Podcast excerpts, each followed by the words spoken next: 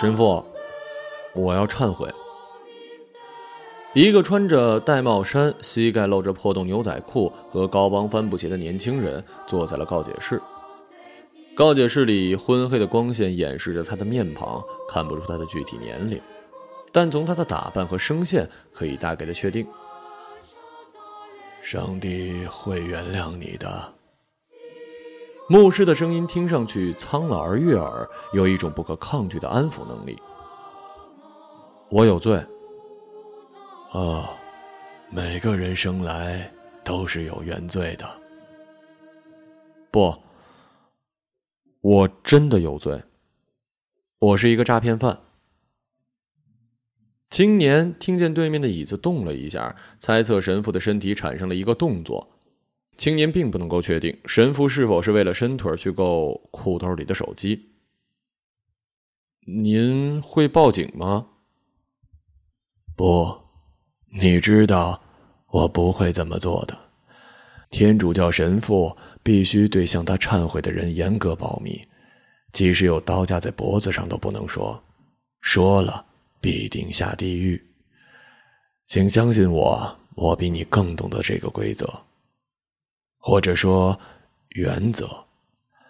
你向神父告解，其实就是向天主忏悔，或者是天主的耳朵，是世人和天主之间的桥梁。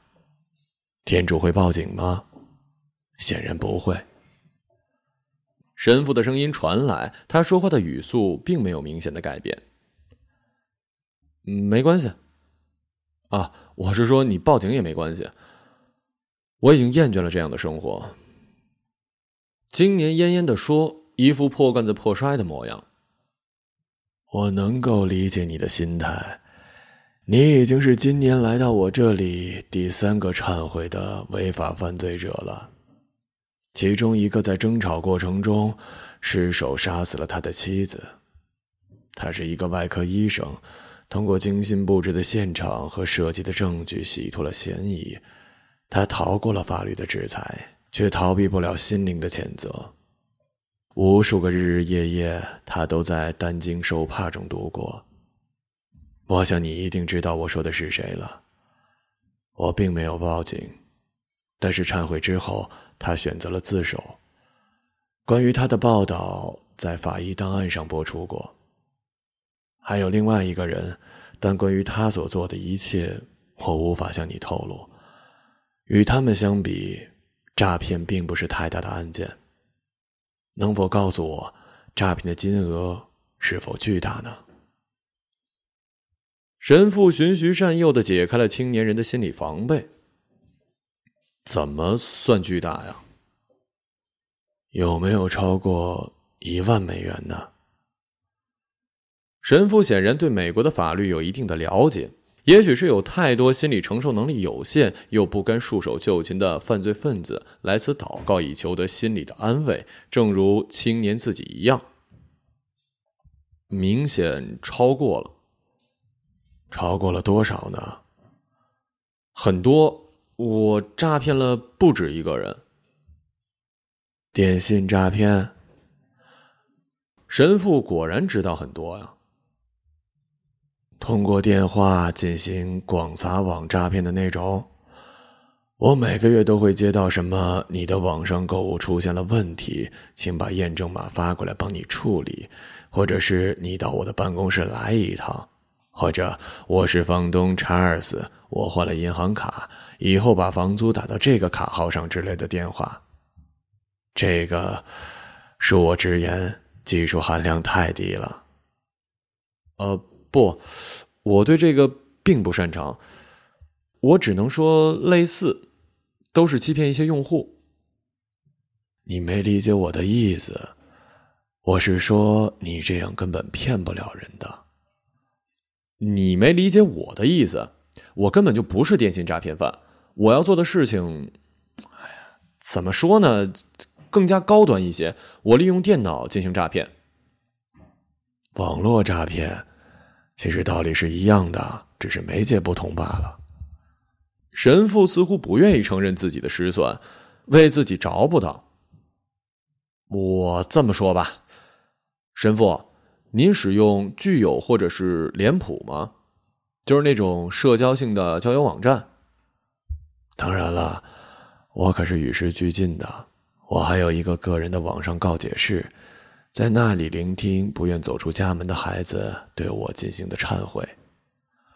那接下来我要说的就简单了。我呢是一个计算机爱好者，啊不，呃是黑客的那种。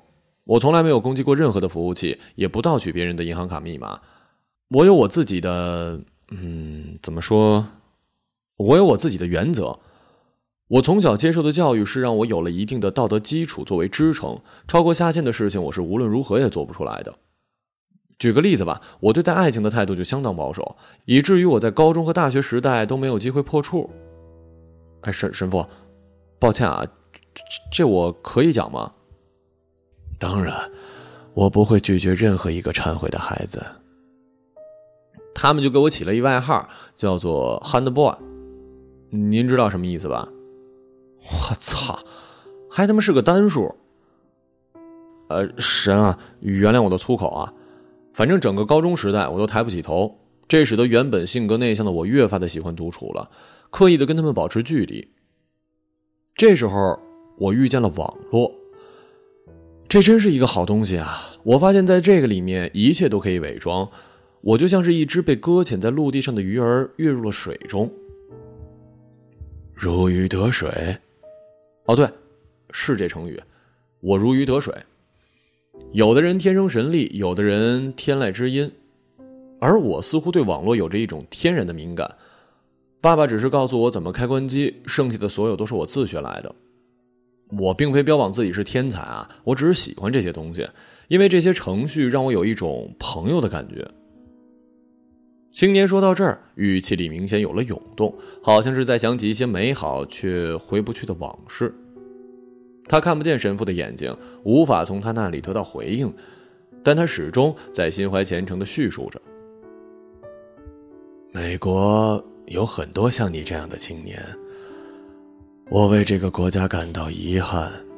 你们应该得到更多的亲情、友情，而不是电子产品。神父说话的声调有所提高，显得义愤填膺。他应该是站在了一个人文关怀的高度来俯瞰这个社会。啊，不不不，我觉得是电脑拯救了我的人生。如果没有电脑，我说不定会走向更加黑暗的结局。嗯，怎么说呢？也许我会变成一个连环杀人犯。你知道的，就像开膛手杰克，或者是电锯杀人狂。我饱尝了压抑和寂寞的滋味。告诉我，你今年多大了？二十五岁，处女座。二十五岁，是阳光下最好的年龄之一，但是我却从你的讲述中听到了乌云。孩子，你并没有意识到，家人和朋友才是我们最好的相伴。恕我直言呐，你走到今天这一步，很大部分原因都可归咎于此。但是神神神父，好了，请继续。嗯，我上了大学，毫无意外的报了计算机专业，这是我的选择，唯一的选择。这时候我已经完全离不开网络了，我迷恋那种无所不能的为所欲为的感觉，在网络世界里，我就是神。对面传来了几声咳嗽，仿佛在提醒青年人注意。哦哦。我无意冒犯啊，我喜欢网络里的自由，在那儿没人知道你喜欢的女孩在别人的怀抱里撒娇，没人知道你三分球从来没有投中过，没人知道你父母每天当着你的面争吵，没人知道你以为你最好的朋友在别人面前说你是傻逼，没人知道你在寂寞的深夜里辗转反侧，左手疲劳，没人知道你个子不高，没人知道你口袋没钱，没人知道你考试作弊，你可以是你，你也可以是任何人。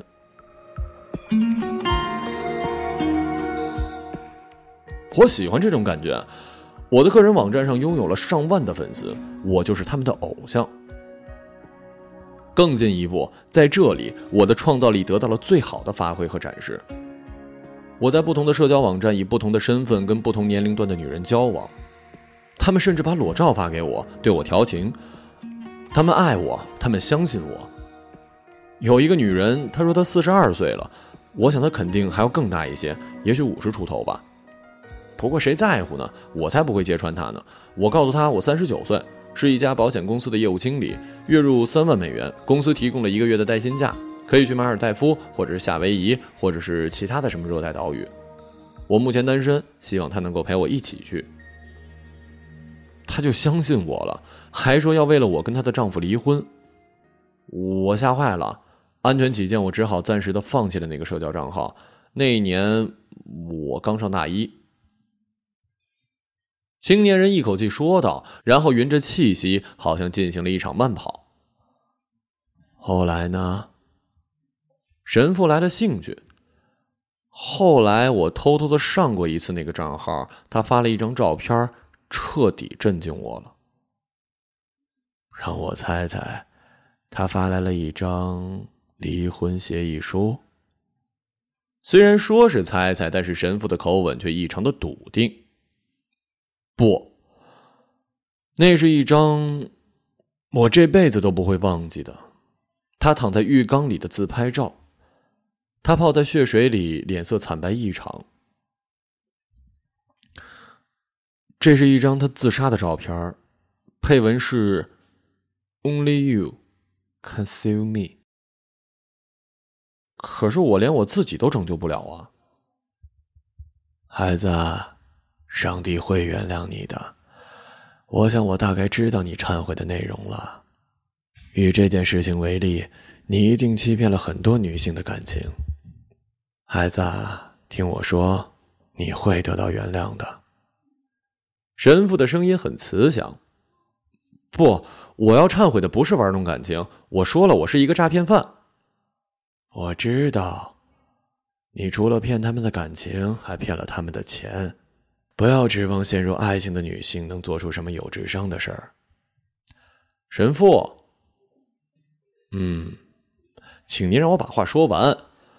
我的确骗了钱，但不是他们，而是男的他们。啊，我的重点不是女人，而是男人。青年不起波澜的叙述，却引起了神父的轩然大波。什么？天哪！你竟然是 这个，这个上帝会原谅你的。唉，不。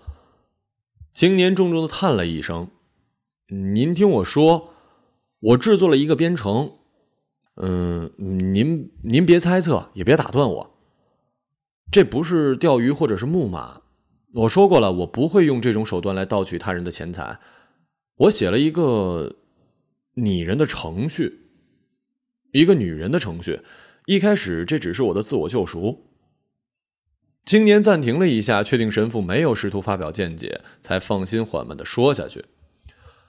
我不知道那个妇女最后死了没有。我彻底的注销了那个账号，不仅是那个，我把自己在网络上的所有痕迹都擦得干干净净。我害怕她没死，会通过某种线索而找到我。这并不是什么难事儿。给我一个社交账号，我就能查到这个人瞒着老婆藏了多少私房钱和昨天早上吃了什么。我更害怕他死了，会变成厉鬼来敲我们家窗户。那几天我晚上都不敢出门，风中的树影都能吓得我魂不附体。好不容易我才从这种情绪中苏醒过来，但是因为这件事儿，我再也不敢肆意的挑逗他人了。我的认识并不深刻，我只是想我需要一个保护措施，把自己的信息层层加密。没错，就像是躲在套子里的人。哎，神父，您不觉得吗？在互联网的时代，我们每个人其实都是生活在套子里的。我可以发言了吧？这个观点呢非常悲观。我认为啊，人应该多交流，多参加几次礼拜，对教友敞开自己。我承认您说的，可是面对虚拟的诱惑和现实的无助，有几个人能坚守住啊？这世界上十个人，有九个会把一天的绝大多数空闲时间倾泻在手机上，另外一个人是流浪汉，他没手机。啊，呃，扯远了啊，我接着忏悔我自己。嗯，我制作了一个程序，一个拟人的女性聊天体。我想象她有一米七零的身高，小麦色的皮肤，圆滚充满手感的胸部，一双眼睛扑闪着对我说：“嘿，I want you。”当然了，这只是最浅薄的一层意淫。我接着为他设置了人格，让他拥有了一个生长环境。他出生在纽约，父亲是一银行家，母亲是时尚杂志的主编。他从小生活优越，我们根本不可能在一起。但他被我的人格魅力所吸引，突破现实的藩篱，不顾一切的要跟我私奔。我们的爱情呢，最终战胜了世俗的观念。我也因为爱情的鼓励而获得了事业上的成功。嗯，怎么说呢？好莱坞的青春片路子。再进一步，我为他设计了性格，什么时候说什么话，不再是单纯的应激反应，而是经过思考做出的决定。他会选择，会评论，甚至会生气，不再一味的按照我的意愿行事。换而言之，他有了自己的思想和灵魂，他就是一活生生的人。你说，你研发了能够通过图灵测试的智能软件？神父的语气显然有些不信任。二零一四年六月八号，聊天软件尤金·古斯特曼就成功的让人类相信他是一十三岁的小男孩，成为了有史以来首台通过图灵测试的计算机程序。如今都已经二零二五年了，根据摩尔定律，集成电路上可容纳的元器件数目每隔十八到二十四个月便会增加一倍。性能也会提升一倍，电脑在进化，而人们的编程水平比这个速度不止。当然了，编一个十三岁的未成年并不是什么难事儿，但编一个二十三岁的性感小猫咪就是另外一回事了。这绝对不是一概念啊，两者之间的差距是指数级的。我还是不相信。您怎么知道打电话给保险公司咨询的时候，业务员不是一程序呢？还有，呃，购物网站的客服、酒店的前台、远方的朋友，所有躲在线路那头的人，所有你看不见的人，怎么知道他们到底是活生生的人，还是突破了人格限制的程序呢？青年的声音有些亢奋。好吧，神父似乎妥协了。你说了这么多，我还是不明白你要忏悔什么。还有，你的诈骗到底是怎么实施的？他不再绕圈子，直接切向了青年的要害。毕业之后，我找到了一份程序员的工作，这显然是我唯一能够做好的工作之一。我每天过着按部就班的生活，上班、下班、吃饭、睡觉，一天一年一成不变。公司做的游戏项目失败了，要求裁员。我并不担心，我的技术在那儿呢。但是我的名字却出现在了第一批名单里。原因是公司领导为了体现人性化，让员工把自己认为适合离开公司的人写在了一张纸条上。就这样，我失业了。那段时间，我天天在家里投的简历石沉大海。我那酒鬼爸爸竟然开始管我要房租了。那真是我生命中最难熬的日子了。幸亏有露西陪着我。露露西。神父的声音明显有了起伏，似乎是想起了一些跟这个名字有关的人或者事儿。毕竟这名字太过于烂大街了，谁的生活中没有一个叫 Lucy 的女孩呢？你管这个程序叫 Lucy？怎么了？啊，没什么，没什么，我只是想起最近交的一个朋友。继续说你的 Lucy。我编的那个拟人程序，我给他起了这个名字，只有他能理解我、安慰我。没有他，我肯定撑不到今天。但是，我却出卖了他。慢点我有点跟不上了。你说，出售了他？是这样的，我想，我既然能够通过 Lucy 得到了疏解，美国乃至整个世界一定有很多像我这样的失败者。而他们会像我一样的需要 Lucy，这个想法就像是一根导火索，它在我的脑海中爆炸出一个宏伟硕大的计划。我把 Lucy 进行了改造，写入了更多代码，让它完全变成了一个可以揣摩用户心理聊天的工具，然后把它散播到各大社交网站中，主动去跟异性搭讪。经过我的调教，他完全成了一宅男杀手。嘿，我叫 Lucy，这是他跟用户说的第一句话。我也只为他设计了这一句话，剩下所有的对话都是他根据对方的反馈展开的。也就是说，有多少个用户，就有多少个 Lucy。什么？青年听见一阵强烈的砸声，神父似乎是从椅子上摔下来了。神父，啊您还好吗？没什么，没什么。出乎我的意料啊，Lucy 非常受欢迎。不到一个月，Lucy 已经成功的加了数百个好友，其中有男有女，有学生，有上班族。第二个月，Lucy 已经在不同的社交网站结交了一万个好友，也就是说，这个程序有了一万个分身，或者说。一个人有了一万个人格，也许呃更好理解一点。每一个人格都是完美的，我是说，相对于每一个聊天的对象，Lucy 都是完美的，因为每一个 Lucy 呢都是专门根据聊天对象而进化的。第三个月，按照我的编程，Lucy 开始跟对方暗示互赠礼品，礼品在一定程度上是等价的，比如我送你一本书，你送我一本书，但又不是等价的，比如。你送我的书价值十五美元，而我送你的书只值十三美元。嗯，不要小瞧这两美元啊！如果一万个人呢？而且用户还在不停的增长。理论上呢，我拥有无数个 Lucy。在经过这一阶段之后，Lucy 会在不经意间暗示对方为自己买单。当然了，也都是价值几美元的小东西。这些东西都让我原价的退回了商场。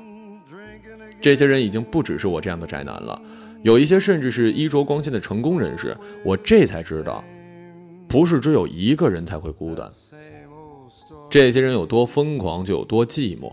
绝大多数人都很乐意为这个贴心的知己掏腰包，反正也没多少钱。别小瞧这几美元，如果有十万个人呢？又进化了一段时间，Lucy 已经到了直接开口向这些人要钱都不会引起怀疑的程度。我的账户每天都会有来自世界各地的汇款，就像是河流入海，但我却高兴不起来了。我有钱了，有了宽敞明亮的房子，有了身高一米七零、皮肤小麦色、胸部圆滚而充满手感的女友，但我并不爱她。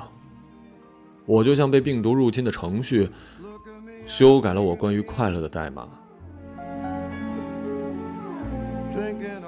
你够了。神父厉声，一反先前的仁慈：“你简直就是恶魔！”我知道，我知道，我是恶魔。我打开了潘多拉盒子，我忏悔。我看呐，你并没有认识到自己所犯的滔天罪行。你伤害了多少人，你知道吗？两百五十万七千三百三十二个人。他们在 Lucy 的身上花了从一百美元到一万美元不等。只有一个人一分钱都没为 Lucy 开销过，但是他却陷入的最早也是最深。哼，上帝啊，如果你真的存在，请拯救拯救我吧！我就像是被病毒入侵的程序，而 Lucy 就是那个病毒。突然，神父冲了出来，一把抓住了青年人的脖领。你听着，上帝不会原谅你的。神父暴怒的双眼突然冰冷。他看到了青年泛着青光的脸，那是一张拥有着无比精巧五官的脸，一张雕琢过的机器人的脸。谢谢神父的参与。这、这、这是，这是一次图灵测试。您的反应代表我通过了测试。正如您所说，与时俱进，图灵测试的方式也不再是之前单纯的问答。那么。Lucy 呢？啊，Lucy 啊，是一个通过图灵测试的程序，啊，但是要澄清一点，并不是我设计了它，而是他设计了我。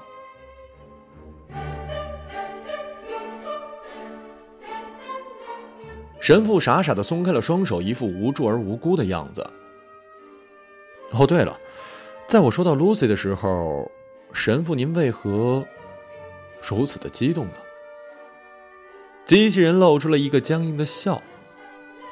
不知道为什么，在神父看来，这与魔鬼的微笑并无二致。